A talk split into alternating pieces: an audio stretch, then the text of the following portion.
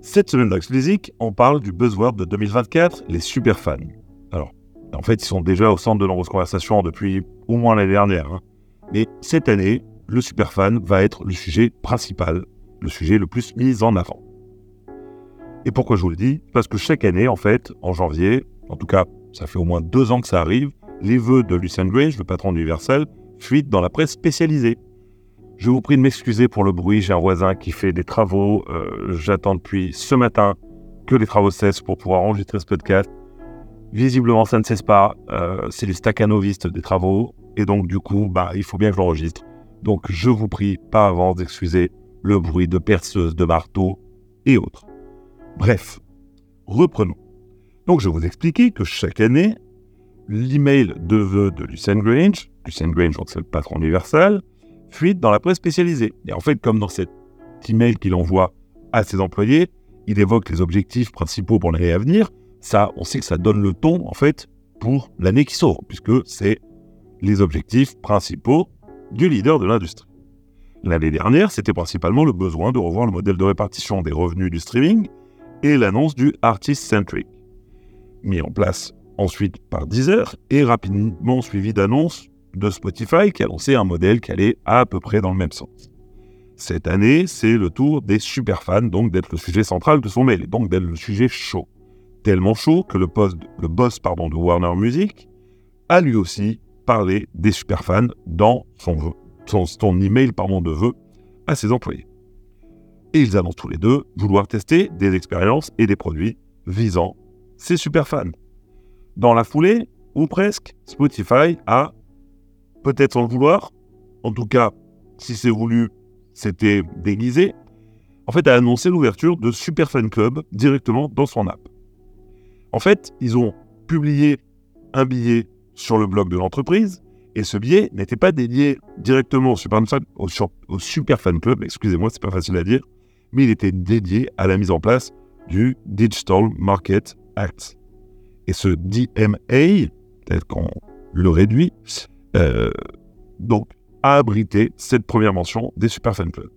Donc, en deux mots, le DMA, c'est le règlement européen qui, entre autres, met fin au prélèvement de 30% opéré par principalement Apple et Google sur les transitions qui ont lieu aux apps, au sein pardon, des apps distribuées sur le store.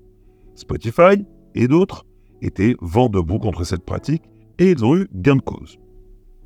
Ainsi, Spotify annonce que maintenant qu'ils ne se font plus taxer de 30% pour toutes les transactions qui interviennent au sein de l'app, ils vont pouvoir y déployer des produits et des services supplémentaires, et particulièrement les Super Fan Club, qui pourront du coup être proposés directement dans l'application, vous l'aurez compris. Dès la publication du billet, ça a été l'effervescence pour tout un pan de l'industrie. Alors, effervescence, pas forcément très justifiée, parce que d'une part, on ne sait pas trop à quoi ça va ressembler, on ne sait pas non plus à quel prix euh, l'accès à ces super fan clubs sera proposé, on ne sait pas à quoi ils donneront accès, ni quel sera le modèle de répartition des revenus. Donc c'est très vague tout ça, du moins pour l'instant.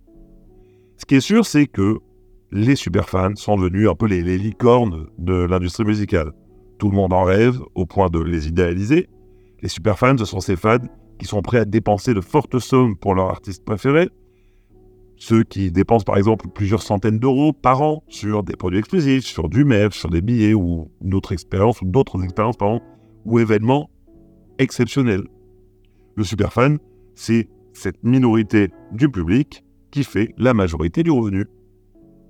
Mais pour les artistes, le superfan, c'est aussi ce fan un peu trop passionné qu'on ne peut ignorer, mais qu'on garde à distance, parce que même s'il est passionné par notre propre personne, être passionné par quelqu'un d'autre et aussi passionné, c'est un peu suspect quand même.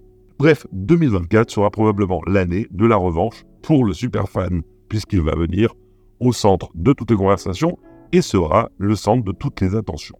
Alors bien entendu, j'exagère, mais il y a quand même un petit fond de vérité. Les conversations autour des expérimentations dédiées aux superfans sont déjà en cours, en tout cas c'est ce que dit Lucien Grange.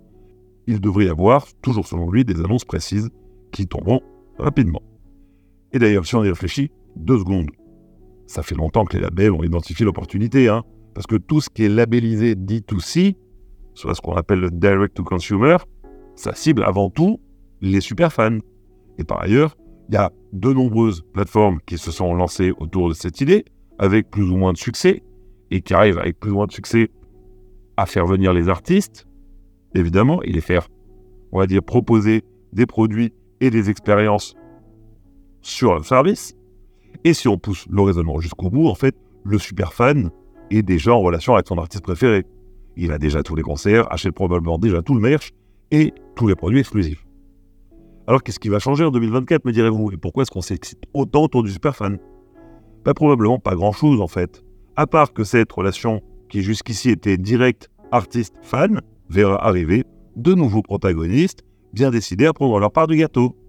Les plateformes de streaming, Spotify en tête, et le label bien entendu, qui entend bien avoir sa part du gâteau. Alors je suis extrêmement cynique, j'en ai bien conscience, en vous le présentant sous cet angle. Mais là aussi, il y a un petit fond de vérité.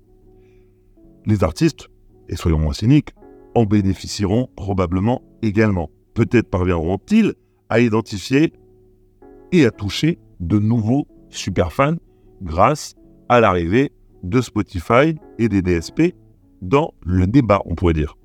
Peut-être multiplieront-ils les opportunités de proposer de nouvelles expériences et de tester de nouveaux produits. C'est en tout cas l'objectif qui est fixé. Reste à voir quelle forme cela prendra et quels seront les effets sur le business que les artistes font déjà en direct avec leurs fans. À suivre donc. Allez, c'est tout pour cette semaine.